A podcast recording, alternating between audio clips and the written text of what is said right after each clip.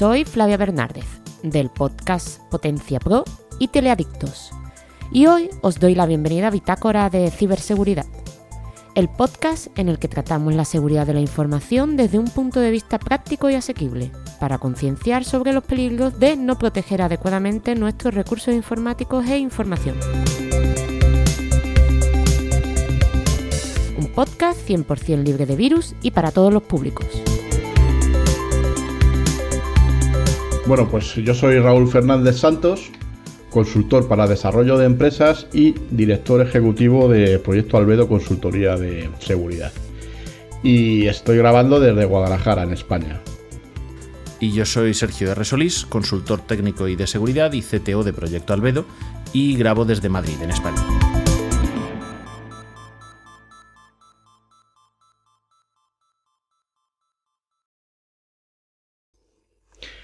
Juntos presentamos el decimotercer episodio de Bitácora de Ciberseguridad, en el que hablaremos de cómo configurar las opciones de privacidad en algunas de las redes sociales más populares. Este es un podcast de avpodcast.net. Bitácora de Ciberseguridad. Un programa de AV Podcast para afrontar con garantías los peligros de Internet. AV Podcast. Tú eliges qué escuchar.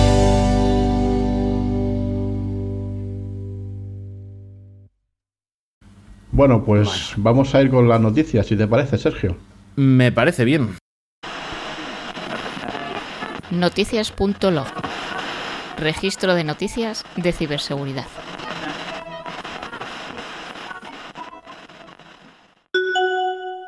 Un grupo cibercriminal denominado Tsar Team, o el equipo del zar, demanda el pago de un rescate en bitcoins a la clínica lituana Grozio Tsirujiga, o como se pronuncia eso en lituano, a cambio de no hacer públicas las fotografías tomadas a sus pacientes y datos personales como información médica o identificativa, como por ejemplo los números de la seguridad social.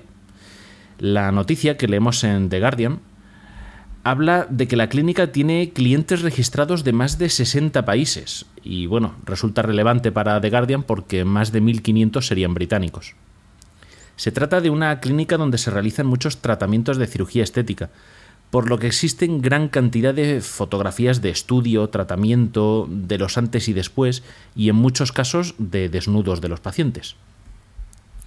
El grupo cibercriminal intentó vender la base de datos completa por 300 bitcoins, más de medio millón de euros, aunque redujeron las exigencias a 50 bitcoins, que viene a ser algo así como 100.000 o algo Sí. por el estilo.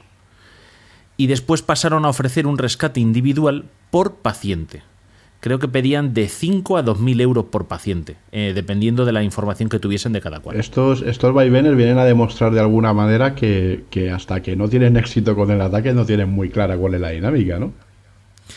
Eh, yo creo que sí. Y luego la resistencia que ofrezca la víctima. Mm, En este caso, la clínica ha actuado, ha actuado correctamente, ha implicado a la policía, tanto a la lituana como a, a la Europol, al, al Consorcio de Cooperación de Policías Europeas, Sí. para investigar el tema, porque es que estamos hablando de algo muy grave. Es lo que hablábamos en el, en el episodio 11 de la seguridad de la información médica. En este caso estás comprometiendo a las personas con fotografías mm, personales suyas y luego con toda la información médica. Claro. Es que es grave lo mires por donde lo mires. Luego mm, me apunté aquí. Mm, Esta noticia tiene una importancia especial por la evolución ¿no? de la extorsión de los cibercriminales. Hasta ahora lo fácil era cifrar los archivos de la víctima y solicitar un rescate para que los recuperase. Sí. ¿no? El, el ransomware, como hemos visto en el último episodio, en el número 12. Ahora, mm, pues tal y como vaticinó en su día Sergio de los Santos en el programa de, de YouTube sobre ransomware de Palabra de Hacker, el que dirige eh, Yolanda Corral, que la tuvimos invitada en el episodio 8 o 9, Sí. pues lo que Sergio decía era que llegaría el momento en el que lo- los cibercriminales no secuestrarían los datos, sino que te exigirían un pago o una cuota, ¿no? un pago periódico, a cambio de no hacer públicos tus secretos. Y este es el caso. Este es un ejemplo clarísimo de eso que vaticinaba Sergio. Y es algo mucho peor, porque ellos han extraído esa información y lo que exigen es que se pague por ella para no hacerle público. Es la extorsión Sí, pura y esto dura. al final es una evolución de los impuestos mafiosos de los años 20, ¿no? Correcto, correcto, correcto. Adelante con la siguiente noticia, Raúl. Bien, pues eh, en esta, esta es una noticia más que nada curiosa, porque nos vamos a retrotraer en el, tiempo. Y es que eh, muchas veces, aunque nos parezca que las cosas son novedosas, eh, los malos no hacen más que adaptarse a los tiempos. Pero lo que es muchas veces la, dinámica está ya inventada o existe desde hace, desde hace mucho tiempo. Eh, una de las vulnerabilidades que existen en los equipos informáticos desde hace ya muchísimo tiempo eh, son los denominados keyloggers, eh, que lo que se dedican es a registrar todo lo que escribimos sin que nos enteremos en, el- en los teclados. Es decir, re- re- registran las, pulsaciones de los teclados y son capaces de descifrar todas las, las teclas que estamos pulsando. Que es así, ¿no, Sergio? Correcto. No es una vulnerabilidad, en este caso sería un spyware, más bien. Sí, vulnerabilidad es cómo meter el keylogger. Lo que hace en definitiva es que es que es capaz de saber qué tecla estamos pulsando en todo momento y lo que, y lo que escribimos. Y los más avanzados incluso, bueno, los más avanzados y ya los más básicos también, te dicen no solo qué escribes, sino en qué programa lo estás escribiendo. Lo cual es muy importante. Bueno, pues eh, conocer, y a mí me ha sorprendido porque no lo sabía, que un sistema parecido desarrolló los servicios secretos soviéticos en los años 80. En concreto fue descubierto por primera vez en 1983 en una embajada de un país aliado de Estados Unidos y el sistema era tan sofisticado que ni siquiera se encontraba en las propias máquinas de escribir. Lo que demuestra que los rusos tienen un desarrollo muy avanzado en estos temas desde hace ya muchísimo tiempo. Vuelve, vuelve, Raúl, mm, que me parece que nos hemos saltado mucho. Nos hemos ido en 1983. Sí. Obviamente ya había computadoras, eh, no estaba todavía muy extendido en la computadora personal, ¿no? Aunque ya había sal- Ah, bueno, que fue en el que- 84. sí, Pero no. acabas de decir máquina de escribir. Máquinas de escribir. Vale, estamos hablando de keyloggers y te has ido a máquinas de escribir. Sí. Vuelve ahí, por favor. Y cuéntanos. Bueno, pues porque, pues porque, porque realmente lo que, lo que habían desarrollado los, lo que habían desarrollado los soviéticos eh, eran unos dispositivos, unas bobinas que se introducían en las, en las máquinas. Eh, esto vale para máquinas de escribir y luego he leído también que se desarrolló también, valía para los teles, para los telefaz que, que existían en, en su momento. Y eran unos implantes que hacían uso de magnetómetros para distinguir qué teclas estaban presionando. Esto lo que hacían es que lo convertían la energía mecánica en ruido magnético o en señal magnética que se transmitía por radio y permitía a los receptores cercanos captar lo que se estaba tecleando en esas, en esas, en esas máquinas.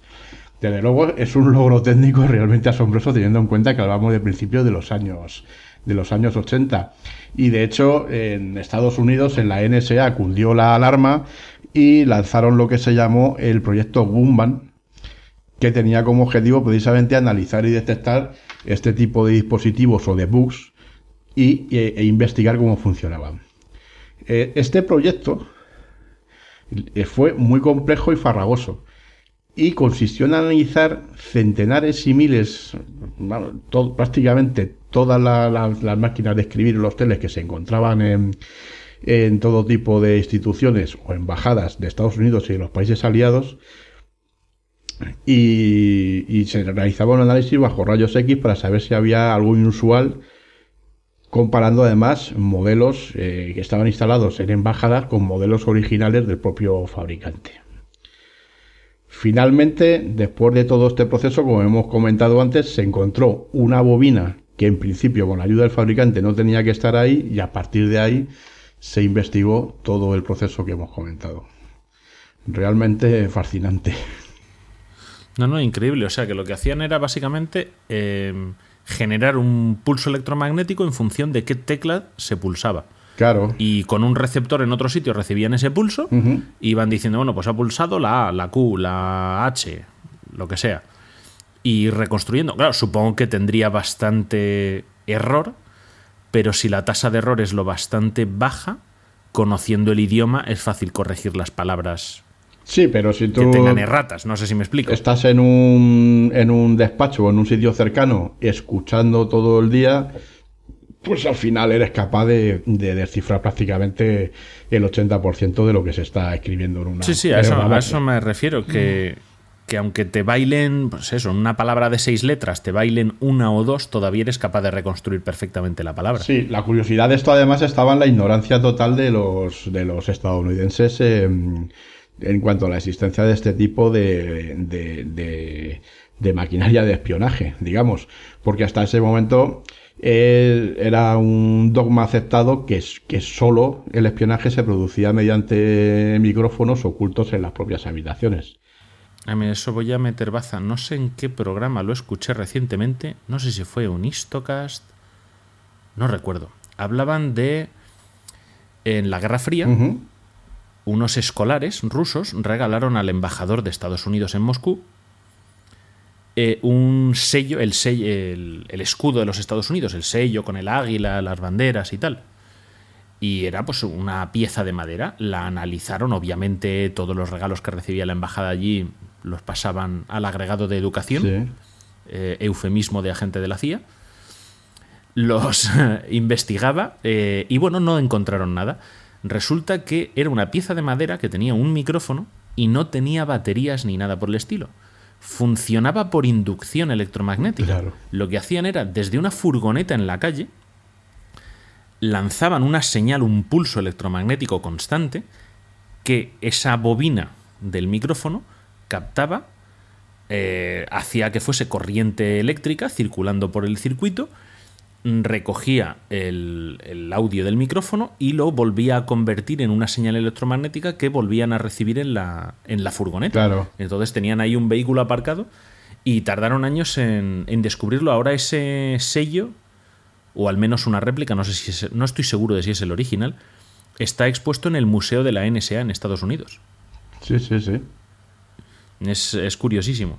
Pero sí, o sea, ya se lo inventaban todo. Hay un, un episodio de Zafarrancho Podcast que habla de estas cosas. Sí, también de De los inventos de espionaje de la Guerra Sí, de los implantes incluso que se hacían en animales, ¿no? El, el gato gatos. espía y tal.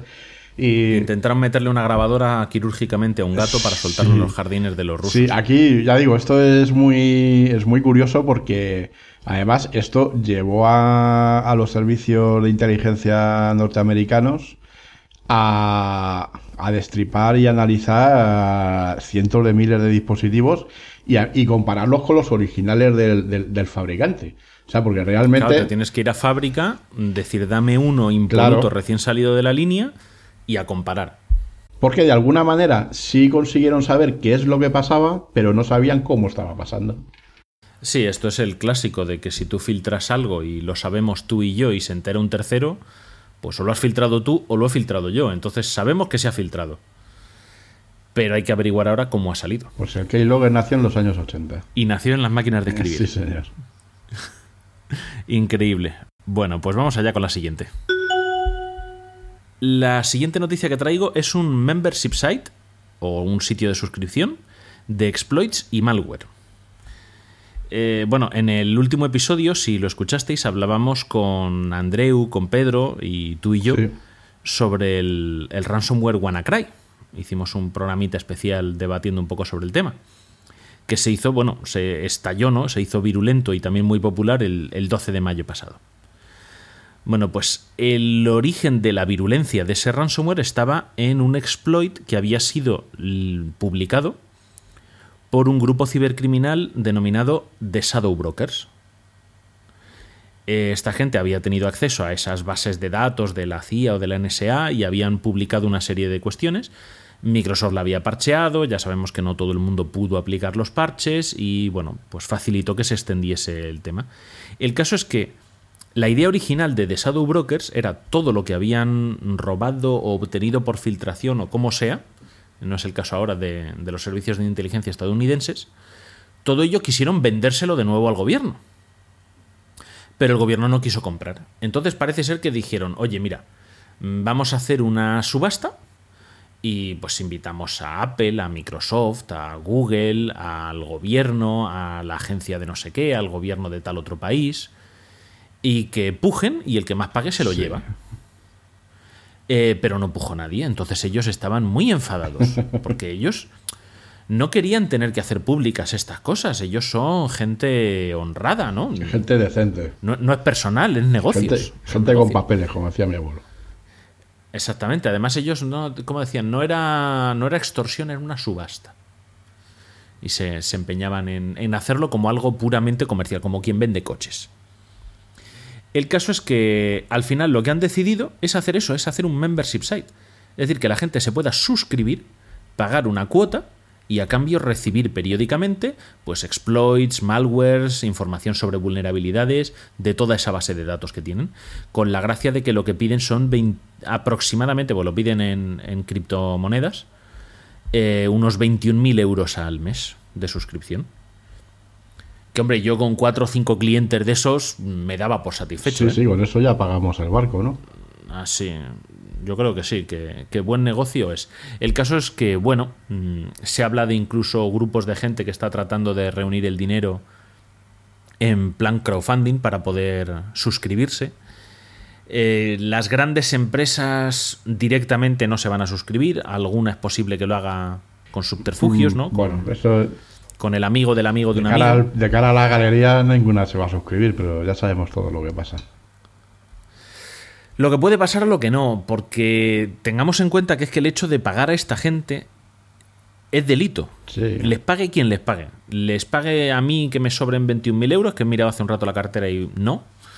Les pague Microsoft o Apple, o les pague el gobierno de los Estados Unidos o el de España. Les pague quien les pague es delito. Porque tienen un material que es robado, Claro. O apropiación indebida, o la fórmula legal correspondiente que sea, eh, y lo están vendiendo. mm, y claro, ellos encima lo que dicen en su artículo, que lo buscaré para enlazarlo en el post, es que, que lo que pase cuando estas cosas se publiquen ya no es culpa de ellos, que ellos se lo ofrecieron primero al gobierno. Pero no lo Sí, quiso. bueno, es el, es el argumentario, ¿no? Exactamente. Entonces, bueno, pues simplemente que, que no sabemos lo que está por venir en los próximos meses. Si es que este membership site es. Es bueno, entre comillas, quiero decir, y da, da buen material a, a la mala gente. Pues sí, no, no deja de ser una evolución, como comentábamos antes, del, del, del mercado del malware, que, que- que también de alguna manera vemos cómo se va reinventando a, a marcha forzada, ¿no? Pues el otro día, en un curso de estos online sobre ciberseguridad, decían que solo el, el tráfico de drogas y de personas eh, movían más dinero que el Sí, cibercrimen. ¿no? Además es que esto se está, se está pasando. La preocupación que tienen las autoridades precisamente es que eh, todo el tráfico o, o parte de la infraestructura que hay de, de redes de tráfico de personas y tráfico de drogas, fundamentalmente, se está pasando al tema de- del cibercrimen porque es más seguro y a día de hoy pues mucho más rentable, claro. Y de hecho el cibercrimen en sí mismo puede no ser el fin, sino un medio más para cometer trata de drogas o de personas. Es. O, o sea, el cibercrimen no tiene por qué ser un, firmi- un fin en sí mismo, sino un medio para otros tipos de crímenes. Efectivamente, de eso se trata. Muy bien, pues vamos a ir con la cuarta y última noticia, ¿no? Me parece que sí. Eso es. Correcto, sí. Bueno, pues esto simplemente es una, una reseña porque además esto creo que, que de cara al, curso escolar del año que viene incluso nos da para hacer un programita ligero.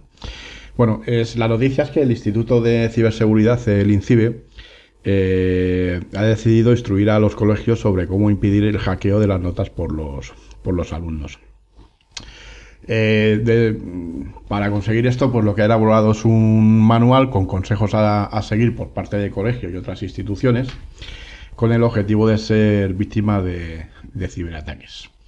Esto, que yo mm, he puesto esta noticia porque ya lo había leído en algunas ocasiones y bueno, tú sabes, como tengo dos hijas adolescentes, pues, pues estoy muy al tanto de estas cosas también. Y es que, bueno, es, es, recurrente el intento por parte del alumnado de cambiar las calificaciones que figuran en las, en las bases de datos. Y de hecho yo sé que se han conseguido manipular en, en, bastantes, en bastantes ocasiones. Antes había que jugar con el bolígrafo para convertir de mala manera. A ver. Y solo engañabas a tu padre. Yo ¿no? cuando era pequeño y estudiaba, circulaban por ahí los exámenes. Siempre había alguien que se conseguía colar en, en la sala de profesores o tal, o no sé qué. Y, conseguía tal, incluso yo sé de gente que conseguía cambiar las notas de alguna manera físicamente. O sea, quiero decir, esto es más antiguo que el TVO también. Eh, el tema de esto es que muchas veces además no son los propios alumnos los que, los que, los que acceden directamente a las bases de datos, sino que ahora mismo en Internet es posible encontrar hackers dispuestos a realizar este tipo de trabajos por encargo, igual que tantos otros, como ya hemos comentado en, en otras ocasiones. P perdón, ¿cómo has dicho? Perdón, ¿cómo, cómo les has llamado? Bueno, encontrar hackers, vale, sí es verdad, está, está mal dicho.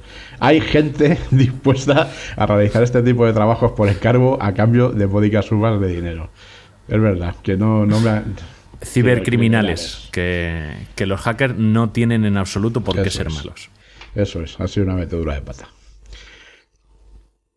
Bueno, eh, aquí se dan varias, aquí se dan varias causísticas. Eh, por un lado hay cibercriminales que están dispuestos a realizar este tipo de trabajos como hemos comentado y a cambio de una módica suma de dinero realizan esa realizan ese, ese acto que visto lo visto y lo que he visto yo en los institutos no es muy complicado la verdad y está otro tipo de cibercriminales que lo que hacen es que pues bueno no realizan el trabajo y al final se convierte en una estafa para el que paga por ese trabajo que al final no se hace el que, el que roba a un ladrón, pues tiene 100 años de perdón, claro. No, no vas a denunciar por estafa al, estaf, al que al estafador al que has contratado, ¿no?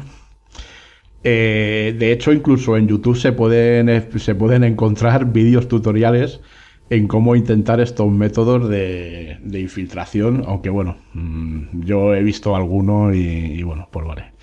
Tienen, yo creo que es de dudosa utilidad.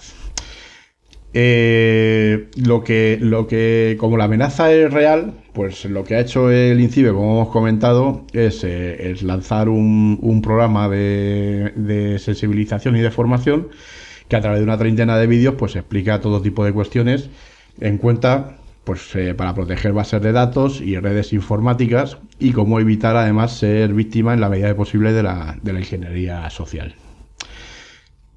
También explica cómo evitar el uso de pendrive para, para eh, y que puedan ocasionar, perdón, fuga de, una situación de fuga de datos o cómo gestionar, que es un poco el key de la cuestión en este tipo de centros, la gran cantidad de dispositivos electrónicos, portátiles, tablets, pizarras digitales que pueden encontrarse hoy en día en las aulas. Y yo añadiría que dispositivos además obsoletos, que es uno de los mayores problemas que, que hay. También, cierto. En definitiva, lo que viene a, a, decir el INCIBE es a través de este programa de formación pues que se deben extremar las medidas de seguridad, que muchas de ellas pues son las que las que comentamos nosotros muchas veces, la utilización de redes seguras, acciones periódicas de formación y concienciación. Y, y, bueno, pues, pues es un ámbito más en el que, como vimos en el anterior capítulo que, que vimos lo de los hospitales, pues también el, el, el ámbito de, de la educación pues, pues tiene sus riesgos y tiene sus peligros. Correcto. Pues yo si te parece, lo que voy a hacer ahora antes de que pasemos al error 503 uh -huh. es leer un correo que nos ha mandado un amigo. ¿Vale? Como no le he pedido permiso expreso, o sea, a ver, sé que lo puedo publicar porque se me lo ha dicho, pero no le, no le he preguntado uh -huh. si le podía mencionar a él. ¿Vale? Sí. Así que de, mo de momento no le voy bien. a mencionar. Pero voy a leer literalmente el email que le ha llegado y que me reenvió para echar unas risas. El email dice así, ¿necesitas servicios de hacking? Entonces póngase en contacto con... y una dirección de correo electrónico que no pienso leer. Si usted ha sido decepcionado en el pasado por falsos hackers, entonces usted está en el lugar correcto. No estoy en ningún lugar porque me habéis mandado el email vosotros, ¿no? Pero somos proficientes en cortar el siguiente y más. Eh, no sé qué traductor utilizan, pero ni Google traduce tan mal, Sí. ¿vale? Son somos proficientes en cortar el siguiente y más. Eh, yo creo que cuando dicen ahí cortar eh, será hack. Sí, claro, es, hack. ¿vale? Usar claro. hack como verbo. Los grados universitarios, eh, ahora son las- los servicios que, que Sí, ofrecen, sí. ¿vale? En punto por punto. Los grados universitarios cambian. Contabilidad de cuentas bancarias. Twitter's hack. Banco barra cajero automático. Cuentas de correo electrónico. Cambios en el grado. Sitio web se estrelló hack. Servidor se estrelló hack. Recuperación de archivos, documentos perdidos. Borrar registro de antecedentes penales. Aquí ya vamos a lo bestia. O sea, hemos pasado de cambiar notas Sí, pues o tumbar una página web a cambiar el registro de antecedentes, borrar el registro de antecedentes penales. Hack de bases de datos. Venta de tarjetas dumps de todo tipo. IP no detectable. Deben haberse inventado un nuevo protocolo. O te instalan Tor, a lo mejor. Ordenadores individuales hack. Sitios web hack. Facebook hack. Control de dispositivos de forma remota hack. Vamos por donde va la, vemos por dónde va la cosa, ¿no? El, el- el comodín. Barner Numbers hack. Cuenta de PayPal verificadas. Cualquier cuenta de medios sociales hack. Hack de Android y iPhone. WordPress blog hack. Mensaje de interceptación de texto hack. Que entiendo que es interceptación de mensajes de texto, pero bueno. Interceptación de correo electrónico, etc. Para más investigaciones, éntrenos en contacto con en y la dirección de correo electrónico. Eh, Lo he leído tal cual, ¿vale? O sea, es éntrenos en contacto con en y la dirección de correo electrónico. Es muy absurdo todo. Bueno, mm, no te puedes fiar de esto. Eso para empezar. Y segundo, cualquiera de estas cosas, pagar a hacer cualquiera de estas cosas o pagar a alguien para que lo haga es ilegal. Aunque luego esa otra persona no lo haga, ¿eh? Contratar a alguien para cometer un delito es ilegal, aunque luego esa persona no cometa el delito. Sí, no, eso está claro. Entonces, bueno, Pero esto, esto yo creo que tiene más pinta de timo que de otra cosa. Sí, sí, esto tiene pinta de timo, lo hemos traído porque con la traducción estúpida pues es bastante gracioso, pero que quede claro a la gente que, que no, que estas cosas no se pueden hacer.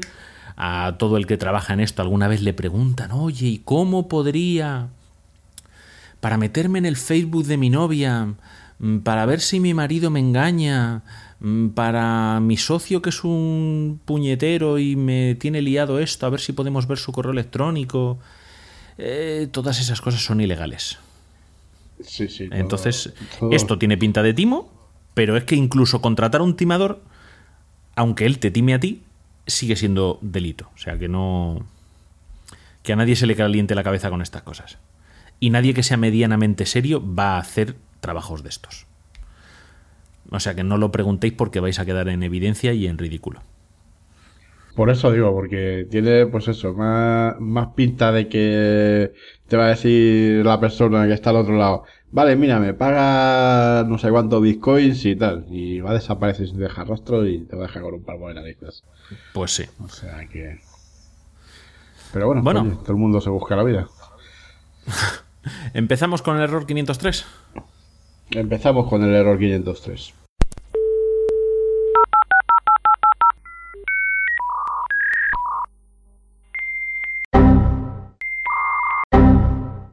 503. Servicio no disponible. El, el error 503 es un poco hoy casi de consejo de cuñado.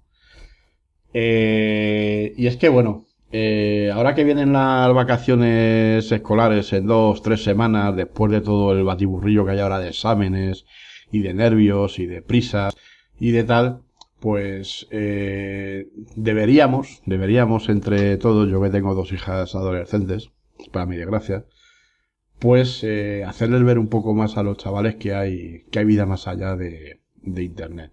Porque la verdad es que se dan unos comportamientos eh, súper curiosos. Eh, lo comentaba yo antes con Sergio, digo, quería contar una anécdota. porque donde vivo yo ahora con mis hijas por temporadas es la casa donde yo me crié siendo pequeño o adolescente durante muchos años. Y, y es curioso porque eh, mis hijas pues quedan con sus amigos aquí, que tienen sus amigos, porque son los hijos y las hijas de mis amigos y de mis amigas de cuando yo era pequeño y era adolescente. Pero es que es curiosísimo porque es que quedan para chatear por internet. Es súper absurdo. Es súper absurdo. Sí y no. Es donde está la información que consumen todo el tiempo. Sí, pero es que se quedan. Eh, se dirigen a donde sea, se van andando hasta donde sea, para sentarse en un bordillo a chatear con los teléfonos móviles. Es que no hablan. es, es alucinante. Y entonces aquí, que no hay prácticamente internet, se dedican a peregrinar a ver si hay una wifi abierta. Por lo visto han encontrado una por ahí y ahí se tiran toda la tarde con los teléfonos móviles. Digo, pero... Estará digo, contento el dueño del local. Sí, bueno, yo les he tenido que quitar las claves de mi wifi porque yo cuando están aquí en mi casa algunas veces pues les he dado las claves y tal pues para que puedan tal. Y entonces descubrí un buen día que es que se venían a la acera de enfrente de mi casa a chuparme el wifi. Entonces se tenía que retirar las claves a todos y encriptarlas además incluso a mis hijas para evitar males mayores. o sea, ha sido alucinante el tema. Digo, ¿pero qué hacéis? Digo... No, Así eso es que lo que te bueno, tienes que hacer. Ahí ves, ahí sí te conviene hacerte eh, lo que hablamos de la configuración del router, la lista Sí. blanca de las direcciones MAC. Sí, sí, Y sí. pones sí, la estoy- dirección de tus dos hijas y las tuyas. Es- y los colegas que se busquen la vida. Estoy en ello. Sí, no, lo que tenía puesto en la otra casa era un segundo punto de acceso público con sus claves, pero aislado del resto del, del sistema. Entonces, pues bueno, estoy en ello ahora mismo. El, el caso es que, el caso es que, bueno, eh, sí, sí es verdad que es una triste gracia que ahora sí terminan con los, con los exámenes y sobre todo muchos alumnos que, oye, si consiguen que sacar buenas notas y que no tengan que estar estudiando en el verano, pues que estén todo el día en redes sociales y estén nada más que metido o en el teléfono móvil. Entonces, bueno, es un poco, el consejo es una recomendación. La verdad es que en las páginas web eh, que tiene a disposición el INCIBE, tanto en is4k.es como en osi.es, la verdad es que hay un montón de recomendaciones y un montón de, de material tanto para padres eh, como educadores, simplemente para intentar que, durante este verano, pues bueno, hacer un poco más, más racional el, el uso de la, de la tecnología.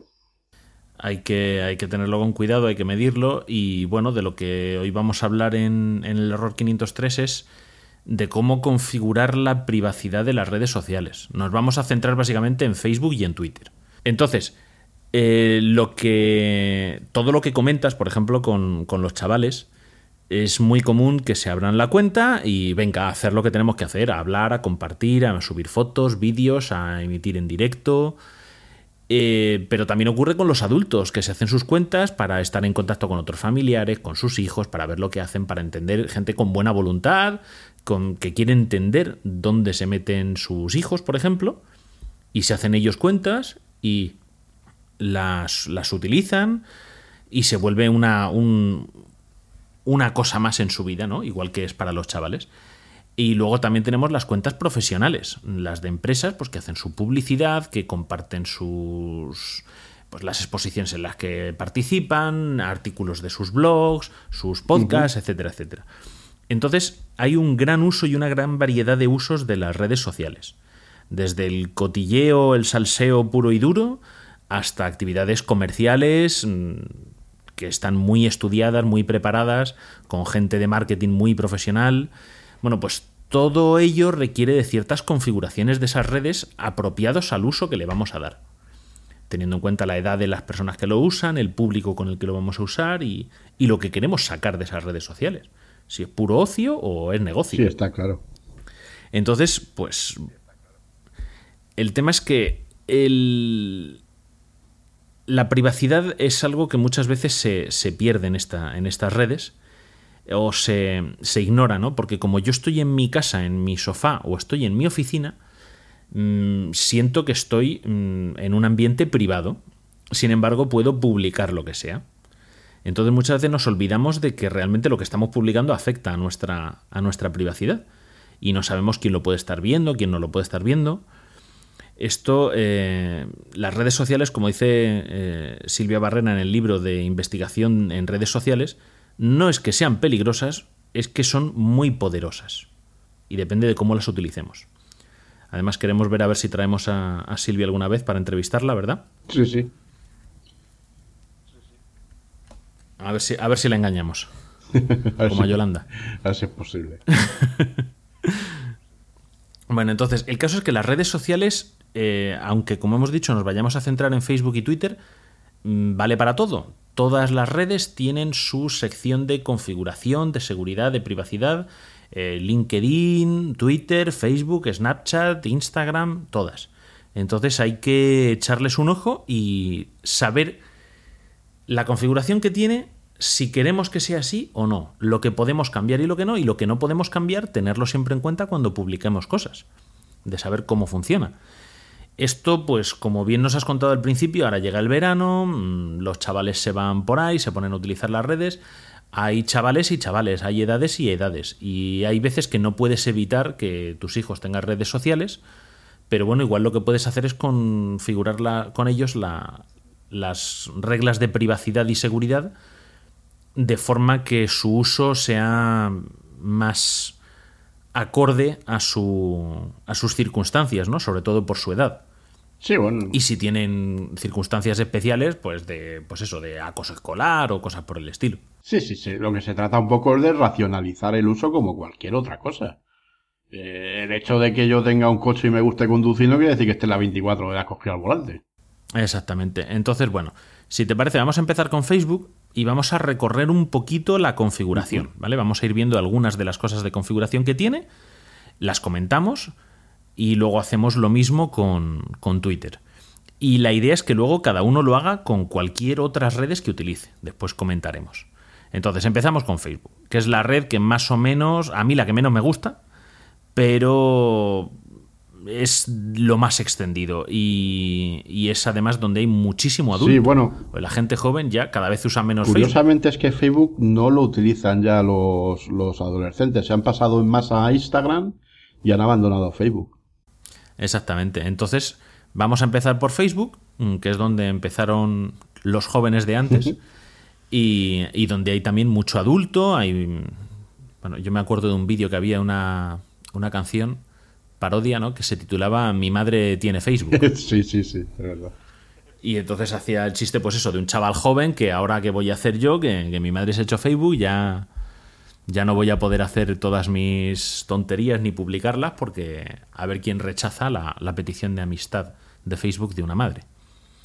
Entonces, bueno, vamos a empezar por el principio y es que vamos a empezar a trabajar en Facebook desde la página web en la computadora, ¿vale? No en el teléfono.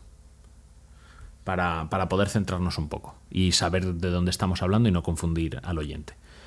Entonces, en la página web eh, introducimos nuestro usuario y contraseña y lo que vamos a hacer es ir a la parte superior derecha. Hay una flechita pequeña que apunta hacia abajo, que a Facebook no le gusta que vayamos ahí, por eso lo pone tan pequeñito que sirve, entre otras cosas, para cerrar sesión, que es una cosa que podemos hacer todos. Cuando terminamos de estar en Facebook, podemos cerrar sesión y continuar con otras Con cosas. nuestra vida. De trabajo o de ocio, da igual. Pero incluso si queremos seguir haciendo el ganso en otras redes sociales, podemos. No hace falta dejar Facebook abierto, la sesión. No es recomendable, de hecho. Ni, ni la de Facebook ni la de ninguna otra cosa. Bueno, pues en el menú de la izquierda eh, cuando demos en ese, en ese menú que se despliega, tenemos que seleccionar configuración. Y entonces en el menú de la izquierda tendremos información general como nombre de usuario, dirección de email, de contacto, y podemos aprovechar para modificar lo que corresponda. ¿Vale? Sí. Siempre con cuidado. En el menú de la izquierda, como decíamos, en general tenemos esa información y debajo de general tenemos las opciones de configuración de inicio de sesión. Mm, algo desagradable, ¿vale? Mm, Debéis cerrar sesión, lo que hablábamos antes. En serio, cerradla. No la dejéis abierta. Eh, es más cómodo dejarlo abierta, pero si lo hacéis, estáis diciéndole a Facebook todo lo que hacéis. Las horas que estéis conectados en el ordenador o en el teléfono e incluso a qué otras páginas os conectáis. Porque mm, Facebook o Google o Amazon o lo que cualquier servicio de estos, si estás registrado, le puede preguntar a tu navegador en qué otros servicios te encuentras conectado. Efectivamente. Y se lo da, o sea, porque es como mirando las cookies, o sea, no es nada del otro mundo. Entonces, bueno, en este, en este punto, primero lo que vamos a encontrar son los equipos en los que tenemos iniciada sesión de Facebook. Es conveniente de vez en cuando meternos aquí y ver en qué equipos hay sesión iniciada de Facebook. Nuestro teléfono, nuestra tablet, la computadora, la del trabajo. Eh, estos equipos que aparezcan ahí que tienen iniciada sesión tienen tres puntos a la derecha. Se puede forzar cerrar todas las sesiones de todos los dispositivos que no sean el equipo con el que estamos conectados en este momento. Y es algo muy recomendable.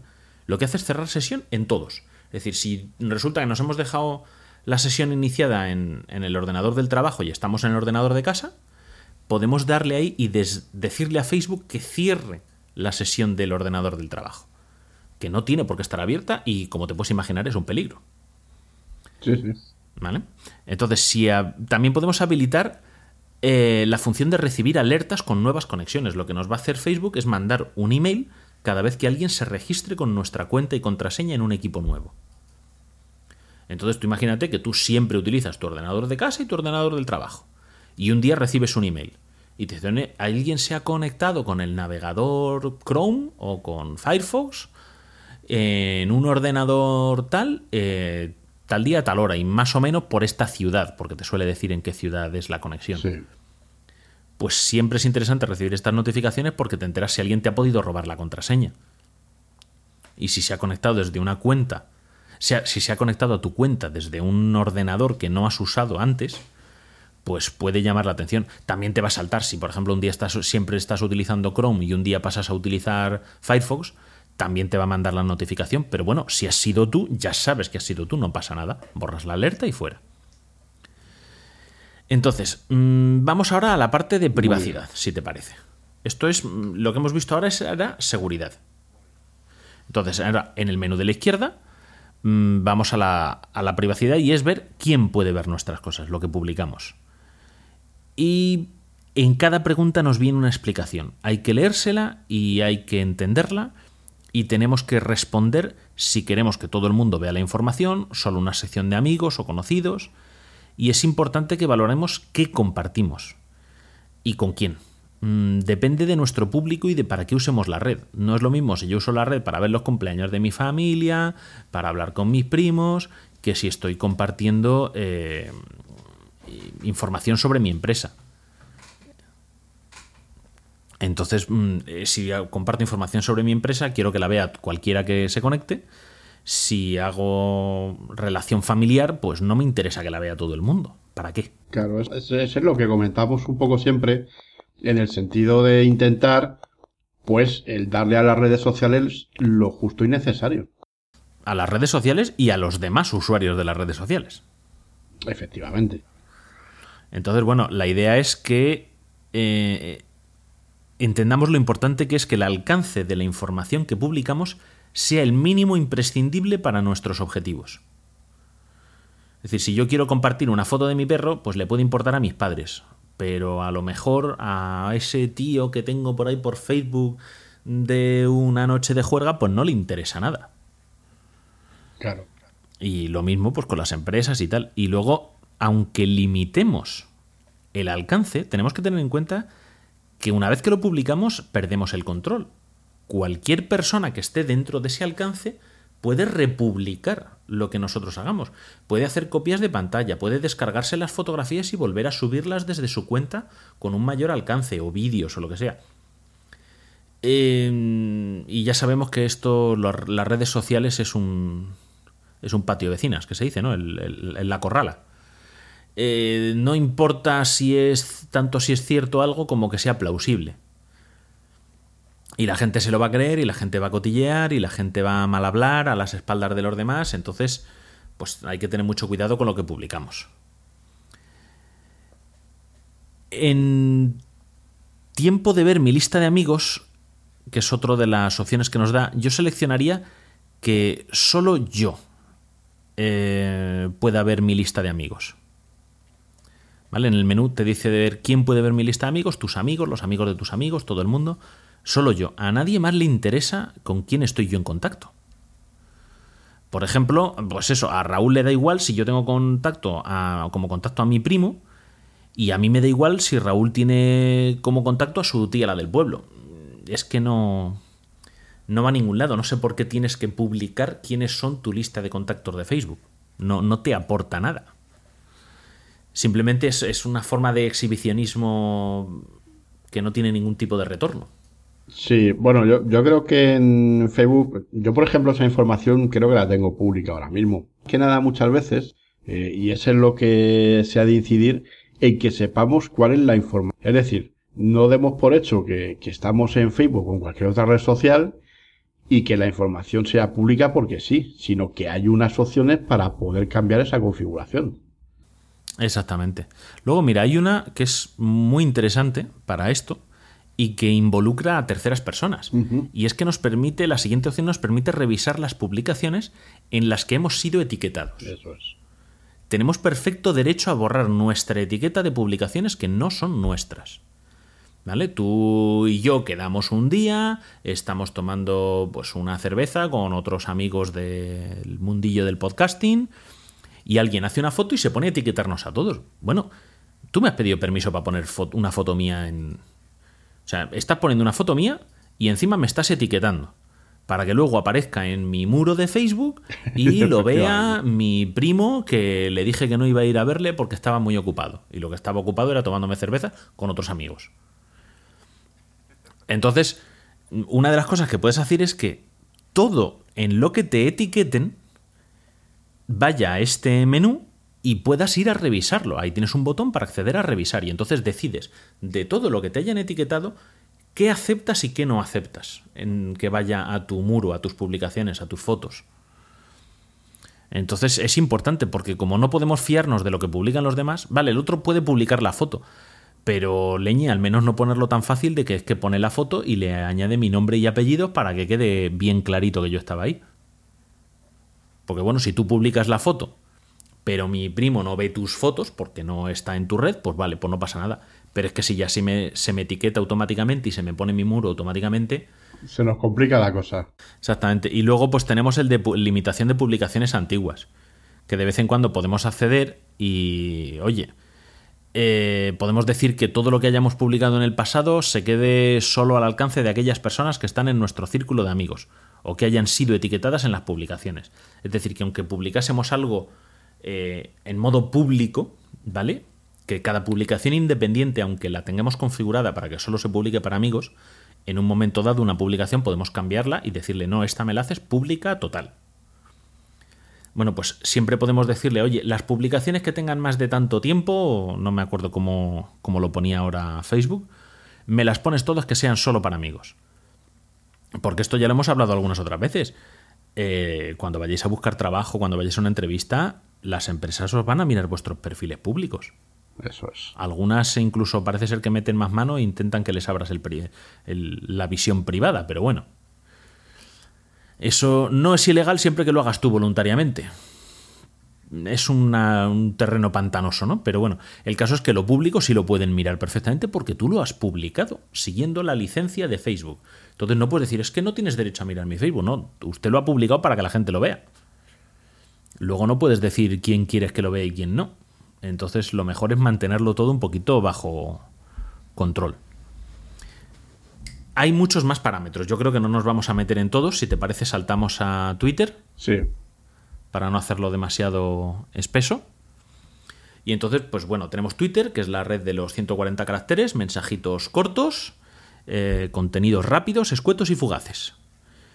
Pero eso también permite más anonimato y hay más, pues, acoso, stalkers, trolls y fauna indeseable de todo tipo como en cualquier otra red. Pero aquí, pues eso, como eso todo se va diluyendo muy rápido, ¿no?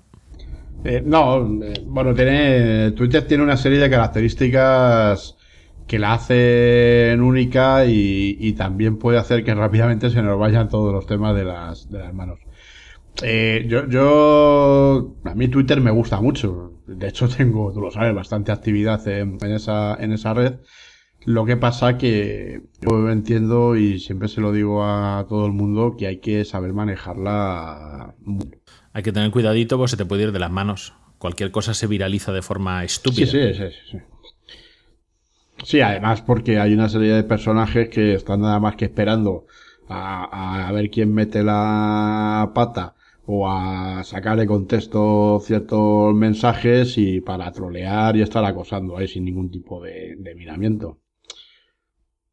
Correcto.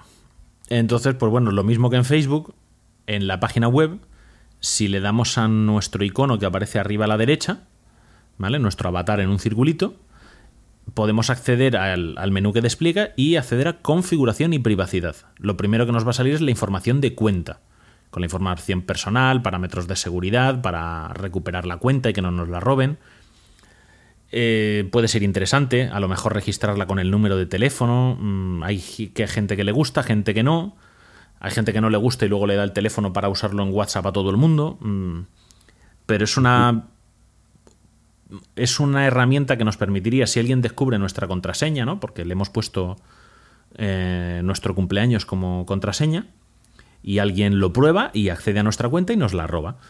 Entonces, pues con el teléfono móvil podemos intentar recuperarla porque si tenemos nosotros nuestro teléfono móvil, Twitter nos mandaría unos mensajes, responderíamos y podríamos recuperar, recuperar la cuenta. Llegado a este punto, a hacer una aclaración. O sea, que tú tengas mm, tu fecha de cumpleaños como contraseña de tu cuenta de Twitter o de Facebook o de lo que sea, y alguien se meta y se lía a hacer barrabasadas, eh, lo siento, pero eso no es que te han hackeado la cuenta, eso es que tienes una contraseña malísima. Entonces, bueno, pues lo que tenemos después de la información de cuenta es la de la sección de privacidad y seguridad. Lo primero que tenemos es proteger mis tweets. Es lo que se conoce en la red social como el candadito. Esto es algo que yo veo muy bien para gente que lo quiere utilizar Twitter con un círculo cerrado de personas. Solo van a poder ver tus tweets, tus publicaciones, las personas que tú autorices. O sea, si alguien te quiere seguir, lo que hace es que te manda una solicitud y tú la aceptas o la rechazas. No te puedes seguir por defecto. Sí. ¿Vale? Esto es eh, como en Facebook. En Facebook tú sí mandas una solicitud de amistad y la aceptas o la rechazas. Pero en Twitter no. Tienes que habilitar el candadito para aceptar esa solicitud. Y solo si tienes el candadito puesto, lo de proteger mis tweets, solo las personas que tú hayas autorizado a que te sigan podrán verlos. Esto está muy bien, sobre todo si le haces una cuenta a un chaval, a un menor, a un crío, una cría, eh, que no esté en edad, pero que se lo tienes que hacer por, pues eso, por integración social, porque todo el mundo lo tiene, eh, porque lo use con la familia, con algunos amigos del colegio, del instituto pues puedes eh, obligarle a tener el candado. Y entonces sabes que solo las personas que estén ahí dentro lo van a poder ver. Sí, de hecho esa configuración yo la he utilizado con mis hijas ahora que quieren Twitter y esa es la configuración siempre por defecto. Vale, luego otra cosa que a mí me preocupa bastante es el de la ubicación. Por defecto, Twitter Sí. publica desde dónde estás publicando cada tweet. Normalmente creo que dice solo la ciudad. Eh, pero es que en muchísimos casos es totalmente innecesario. O sea, ¿por qué tienes que andar diciendo desde dónde tuiteas? A ver, si eres un rockero que estás de gira, me parece bien, pero Sí, pero además eh, yo, Adelante, sí, no, yo, yo tengo la, yo tengo, eso siempre lo digo yo, incluso las charlas que doy para institutos y tal, que la ubicación yo siempre la tengo quitada por defecto de todas las redes, de todas las redes sociales. En Twitter seguro, porque además lo reviso de vez en cuando que no haga seguimiento, que no haga geolocalización. Y, y en, y en alguna otra a lo mejor, eh, y depende de si te interesa en ese momento que tengas geolocalización o no, la puedes activar o desactivar. Pero vamos, siempre por defecto están desactivadas. Mm, Ahí Correcto. además eh, implica que la geolocalización implica el que puedas tener problemas derivados precisamente de, de eso. Y, y voy a poner una, y voy a poner un ejemplo eh, a nivel laboral o incluso a nivel familiar. Eh, tú tienes un compromiso, por ejemplo, te llama un familiar y dices, no, mira, oye, es que no puedo ir porque es que fíjate, porque es que no sé qué, porque es que me voy a ir a no sé dónde, que es que, es que tengo que ver a mi tía que está ingresada en el hospital. Vale, muy bien, todo el mundo se lo cree. Pero si tienes la geolocalización y estás eh, tuiteando y has dicho que, que vas a ir a un sitio y los tweets geolocalizados están en otro, ya te están pillando en una mentira. Correcto. Y luego ya no que mientas, sino que, oye, estás contando dónde estás de vacaciones o a qué horarios estás en casa o no estás en casa. Porque hay gente que es muy activa y es activa en el trabajo y luego cuando está en su casa. Y entonces, viendo eso, tú sabes a qué horas Claro. trabaja. Mm, Que, y, y- y vamos, y como viaje, como tenga que viajar en transporte público y pase por varias ciudades, eh, puedes saber hasta el recorrido que hace. O sea, es que se puede investigar mucho a partir de ahí. Hay un caso que se hizo bastante famoso de un terrorista de, si no me equivoco, de Daesh, que publicó un tuit Sí. y no tenía desactivada esta función. Y el ejército de los Estados Unidos reventó la célula terrorista mm, localizándoles a través de ese tuit. Reventó, me parece que es que les puso una bomba por la ventana, pero... O sea, creo que fue un, ata- un ataque aéreo. Les localizó gracias a eso. Sí, bueno, pero por lo que estamos diciendo, porque a- al final estás dejando un rastro que, que no tiene ningún, que no tiene ningún sentido, que, que prácticamente para nadie. O sea, va a servir para que otra gente te monitorice. Entonces, mm, yo creo que si no es imprescindible, si no es algo que quieras estar comunicando mm, por alguna causa especial, ya te digo, es que no sé, eres un músico que está de gira, pues vale. Pero no sé, es que hay, hay muchas situaciones en las que no encuentro el sentido. Y luego incluso para cuentas gestionadas por múltiples personas claro, una misma cuenta que generan varias personas y empiezas a ver distintos tweets con distintas localizaciones. eh, y claro, y empieza la, la gente puede empezar a descubrir quiénes gestionan esas cuentas también. también. A, lo- a los community managers o cuándo es el community manager y cuándo es el titular de la cuenta. Imagínate personas de cierto renombre que utilizan ellos la cuenta y también un community manager. ¿Vale? Algunos políticos de alto renombre y tal. Entonces, si tienen la localización activada, podrías estar averiguando cuándo publica uno y cuándo publica el otro, sobre todo cuando no estén juntos. Lo cual puede mm, suponer ciertos riesgos a la, a la seguridad también.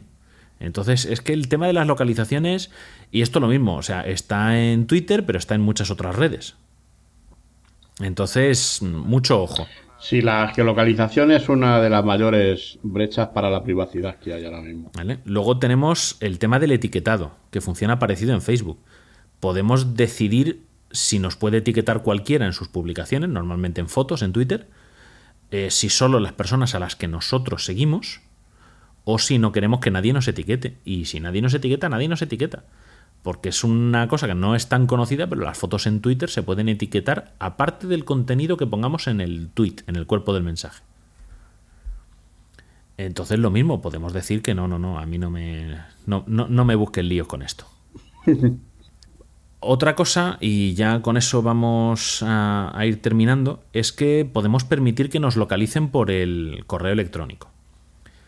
En casi todas las redes sociales podemos buscar por el nombre de usuario o por el correo electrónico con el que se registró. Si se puede, a mí me gusta deshabilitar esta función. ¿Vale? Mm, primero, hay que pensarse si nos vamos a registrar en las redes sociales con nuestro email de uso habitual o con un email que utilicemos para esto, para registrarnos en redes sociales. Y luego, segundo, si yo me creo un perfil de una red social anónimo, ¿vale? Por lo que sea, porque me gusta hablar de la cría del cerdo mesopotámico en cautividad, pero no quiero que la gente sepa que esa es mi afición. Entonces me creo una cuenta en Twitter de incógnito, pero resulta que me la creo con mi correo electrónico eh, habitual.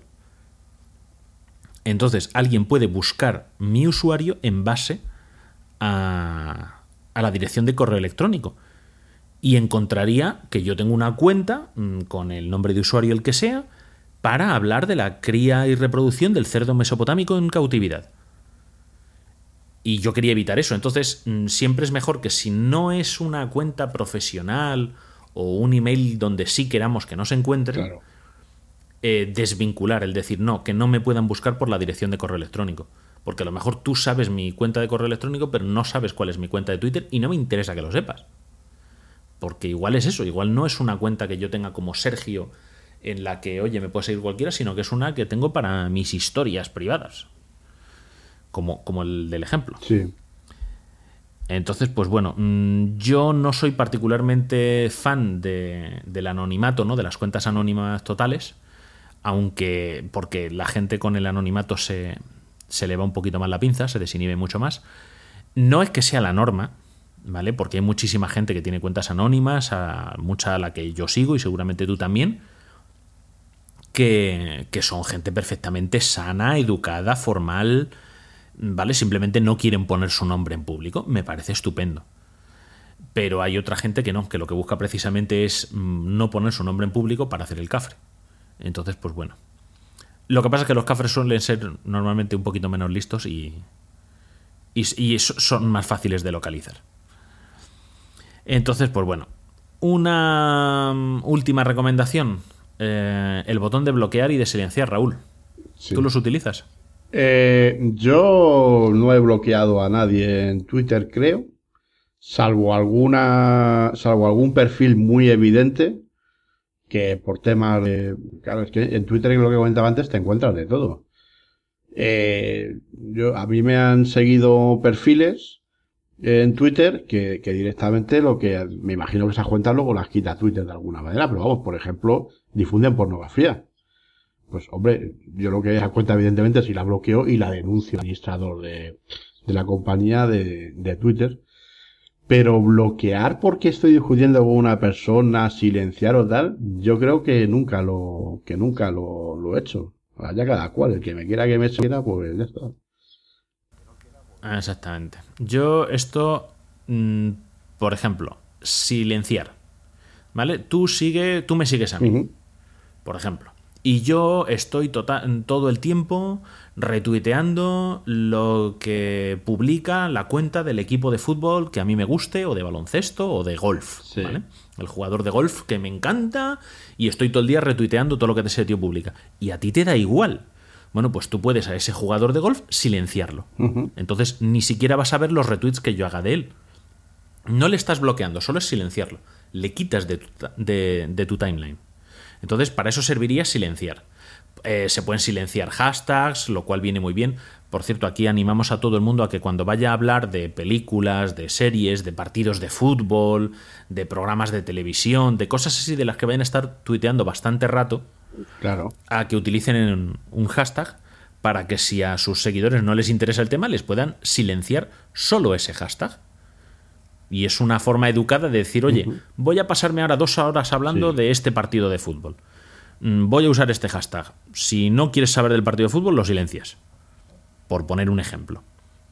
¿Vale? Puede ser eso o puede ser el debate sobre el estado de la nación del Congreso de los Diputados. O, o, simplemente para hacer un seguimiento, facilitar el seguimiento de ese tema en concreto también, la verdad. O sea, puede servir para atraer a tus publicaciones a quienes estén interesados en el tema y para no molestar, no, no para no molestar, sino para facilitar la lectura de su timeline a quienes no les interese el tema.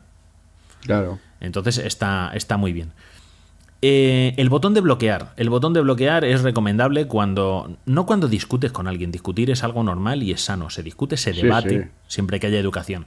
Pero cuando alguien empieza a faltar al respeto, empieza a insultar, empieza a dar, mira, te bloqueo y me olvido de ti, fuera. Lo de los bloqueos en Twitter se ha convertido en, en- en un imán para la soberbia. Eh, o sea, tú lo que no puedes es eh, en Twitter eh, subirte en el púlpito, en el púlpito del endiosamiento y al primero que te lleve la contraria coger y bloquearle. Porque es Por que eso me digo, han- yo no hablo mí- de que te lleven la contraria. Porque es que a yo mí me hablo han de que te bloqueado insulten. ya. O sea, yo me ha bloqueado gente a mí en Twitter. Joder, si te bloquean por dar tu Bueno, pero opinión. porque tú eres muy odioso, Raúl. Eh, porque- no, porque tengo, que porque muy tengo, la mala, tengo la mala costumbre de dar mi opinión y no callarme la boca. Cosa que me ha buscado muchos problemas durante toda mi vida. No hace falta que estuviese en Twitter, pero bueno. El, o sea, el tema es ese. Yo no, yo no digo que bloquees a gente que te lleve la Claro. contraria, no es necesario. Otra cosa es que tú, por ejemplo, eh, publicas sobre el partido de fútbol y viene Raúl y te dice, pues no tienes razón. Porque no sé qué, porque no sé cuántos. Y es que, y luego te pones a hablar de política y te viene Raúl también a tocarte las narices. Y te pones a hablar y te viene a tocar las narices. Claro. Pero eh, hablo de llevarte la contraria en el plan Eso troll. es. ¿Vale? En plan de, me da igual de lo que hables, voy a ir a es, molestar. eso es distinto. Entonces a esa persona sí, bloqueala y duerme Eso tranquilo. Oye, y para eso surgió la función de bloquear en Twitter. Lo que pasa es que el bloqueo, que es lo que cuento, se ha convertido en una herramienta de decir, oye, mm, yo creo que esto es así de esta manera. Mm, Fulanito te ha bloqueado. Mm, Oye, fulanito desde luego Pues vale, tiene pues mucha falta de cariño. Que suele ser el problema. Sí, pero lo que te digo, o sea, a ver, también para mí ese bloqueo sigue siendo útil. Sé que esa persona no me merece la pena debatir nada con esa persona. No, no, por porque supuesto. no lo toma como un debate, sino como una agresión. Entonces, eh, eh, que te bloqueen muchas veces también es muy útil. Dice, vale, vale, ya sé que no tengo por qué hablar nada contigo, fuera, no voy a perder mi tiempo. No, claro, claro. O sea, entonces, eh, tiene ese sentido. Y luego hay una utilidad, ¿no? Que, que patrocina mucho, que, que promueve mucho nuestro compañero madrillano de- del podcast Atlántida, que parece que se le ha inventado él, pero digo un secreto, no es así. Sí. Fran, no te la has inventado tú. que es, oye, alguien os está siguiendo y os lee y os está contestando a todo. No es que sea maleducado, no es. Pero no os interesa que esa persona os siga. No, no queréis que esté pendiente de lo que publicáis o lo que no. Una forma de, redu- de reducir la visibilidad que esa persona tiene de vosotros no es absoluta, pero es la bloqueas y la desbloqueas. Cuando tú bloqueas a alguien, automáticamente esa persona, esa cuenta, deja de seguir a tu cuenta. Entonces luego le desbloqueas y ya no le apareces como bloqueado, pero no te está siguiendo. Entonces, en principio, no va a estar leyendo constantemente todo lo que publiques. Luego sabemos que existen las listas, te pueden agregar una lista sin estar siguiéndote. Hay mil historias. Pero lo que se trata es de, en la, en ese- sobre todo en una red social como Twitter, es de reducir el ruido y la gente tóxica. Claro. Silenciando temas, eh, silenciando temas o personas, bloqueando personas, dejándonos bloquear por personas tóxicas o haciendo que alguien te deje de seguir. Entonces lo que se trata es de reducir y de que en Twitter, como en cualquier otra cosa, veamos cosas que nos interesen. Eh, no debemos perder el tiempo en seguir las cosas que no. O sea, si no... Y, y respecto a discutir, mi consejo es mm, ponte un límite. O sea, Claro. no, no te vayas a meter. Si alguien crees que tiene razón o no, incluso antes de ponerte un límite, plantéate. ¿Voy a conseguir algo diciéndole a esta persona que creo que está equivocada? ¿O no merece la pena que pierda el tiempo? Y es que hay veces que no merece la pena mm, decirle a una persona que está equivocada. Y muchas veces para saberlo solo basta con saber cómo se ha comportado en otras discusiones previas, que es una cosa que se puede ver fácilmente. hay veces que hay veces que no merece la pena. El otro día estaba yo con un amigo, con un conocido mío en Twitter comentando el tema este de lo del fiscal anticorrupción, lo de Mois, que al final tuvo que dimitir y tal. Y, y nos sale un tío, un descerebrado de estos que hay por ahí, que sin venir a cuento prácticamente nos dice que es que somos de ETA. Mm, Digo, o sea, vale, mm, tío, o sea, vuélvete al psiquiátrico. Así. No sé por dónde fue la conversación, pero sí, hay gente que entra No, a no, las no, yo no entré muy- a responder ni muy- mi colega tampoco. Mm, Pero que es que, pero que es que No, es no, el pero es eso. Pero Vosotros estabais pero- hablando, cierto es que estáis sí, estábamos hablando y estábamos debatiendo. O sea, si es que debatir es sano. Es que si no, eh, la diversidad es muy buena, es muy buena. Si no existiese, no se hubiese extinguido ya como raza el ser humano hace milenios. Pero parece que hay gente, parece- pero parece que hay gente que no lo entiende. Pues nada, lo dicho, bloqueo y fuera. O sea, si entra alguien así insultando, bloqueo y fuera. Y si encima se pasa de tres vueltas, pues le reportas a la red social de turno. Claro. Bueno, mm, por momento lo vamos a dejar aquí. O sea, la cosa es que todo el mundo sepa que todo este tipo de configuraciones existen y que por defecto las redes sociales están configuradas de la forma más abierta posible, es decir, que más nos permita a nosotros mismos vulnerar nuestra propia privacidad.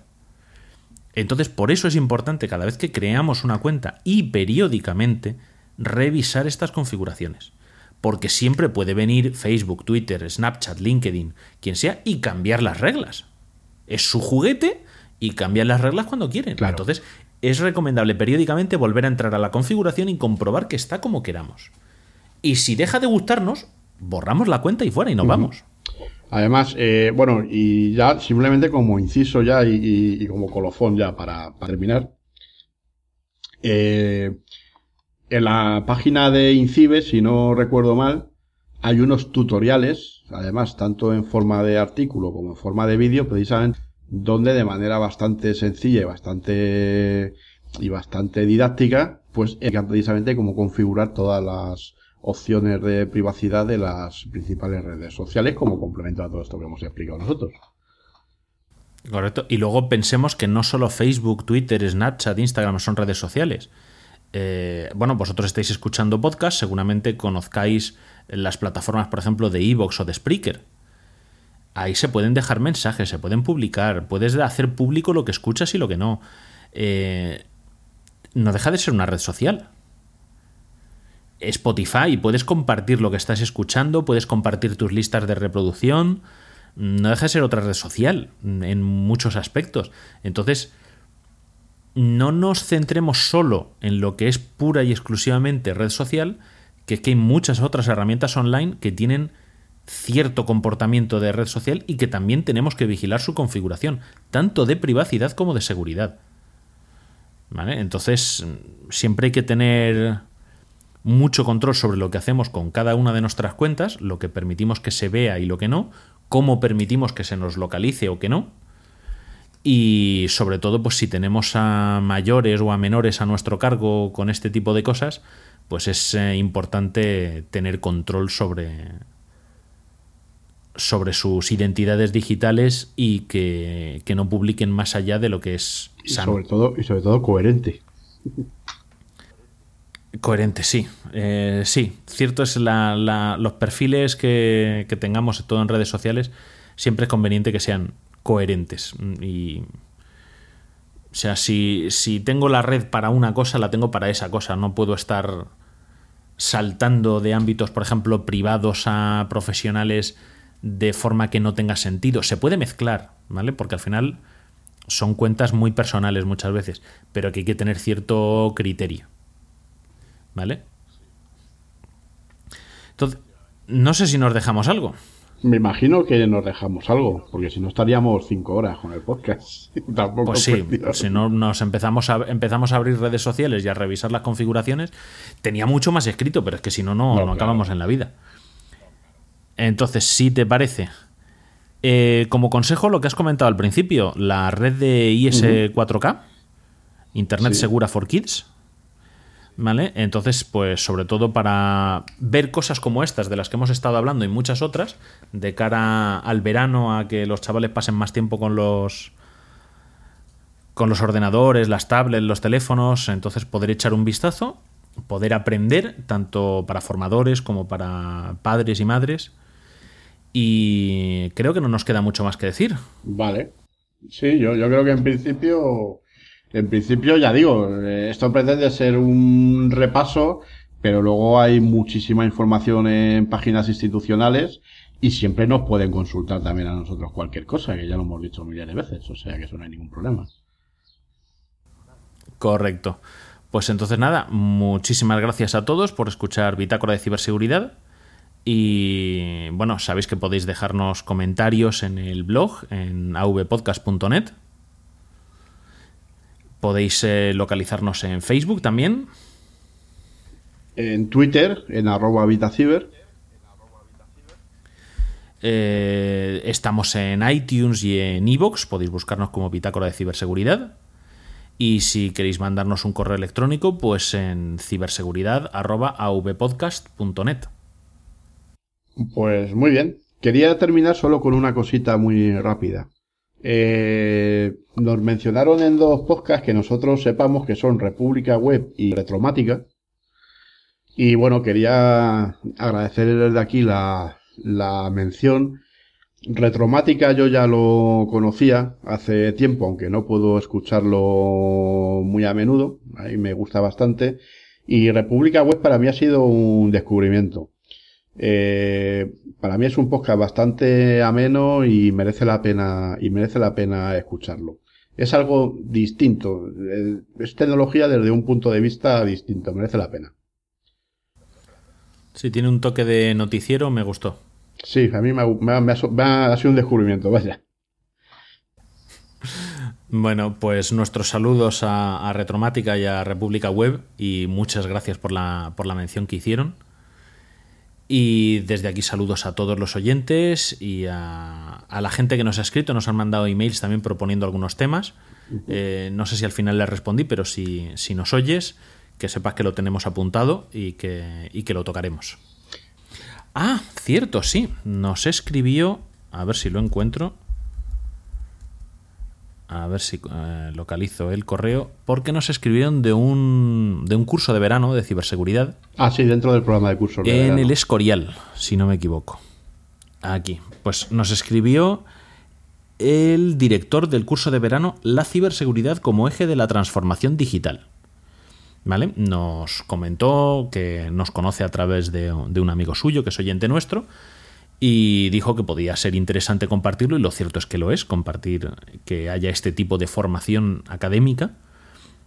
Eh, forma parte de los cursos de verano del Escorial de la Universidad Complutense de Madrid y se imparte entre los días 10 y 11 de julio en San Lorenzo del Escorial. Entonces eh, dejaremos los enlaces en, en el blog para quien le pueda interesar. No es un curso gratuito, mm, quede claro, pero eh, creo que para estudiantes universitarios eh, computa como créditos de formación. Así que, oye, siempre es una forma de abrir un poquito de camino y de meter la cabeza en el mundillo de la ciberseguridad. Pues sí, nunca, nunca viene mal. Correcto. Creo que ya no nos dejamos nada. Pues creo que ya nada más. Pues entonces nos despedimos hasta la próxima. Pues nada, hasta la próxima. Adiós. Adiós.